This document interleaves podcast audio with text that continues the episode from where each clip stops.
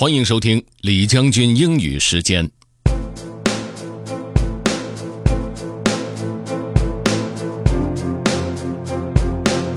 今天我们来一首诗吧。这首诗是 Rudyard Kipling 写的。大家听说他更有可能是因为《The Jungle Book》是他写的，但这首诗也非常好。他是一位父亲跟儿子讲的话，或者是一位长者跟一位年轻人讲的话，内容包含很多深刻的道理。其中我很喜欢的一句话是：“If you can trust yourself when all men doubt you, but make allowance for their doubting too。”意思就是说，别人怀疑你或者认为你不行，要相信自己，但同时也要考虑他们是不是有一定的道理。很多事情呢，我们就是要找到这样的平衡。So have fun.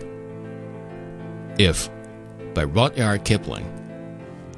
If you can keep your head when all about you are losing theirs and blaming it on you, if you can trust yourself when all men doubt you, but make allowance for their doubting too, if you can wait and not be tired by waiting or being lied about, don't deal in lies, or being hated, don't give way to hating, and yet don't look too good nor talk too wise. If you can dream and not make dreams your master, if you can think and not make thoughts your aim, if you can meet with triumph and disaster and treat those two impostors just the same, if you can bear to hear the truth you've spoken, twisted by knaves to make a trap for fools, or watch the things you gave your life to broken, and stoop and build them up with worn out tools. If you can make one heap of all your winnings and risk it on one turn of pitch and toss and lose, and start again at your beginnings, and never breathe a word about your lose.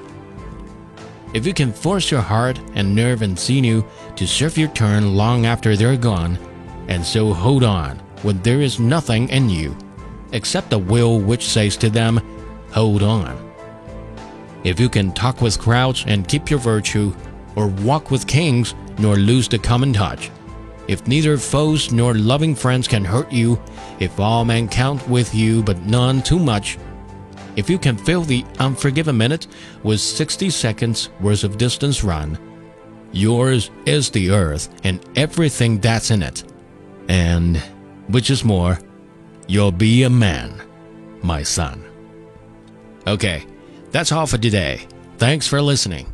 This is General Lee, 李将军。明天见。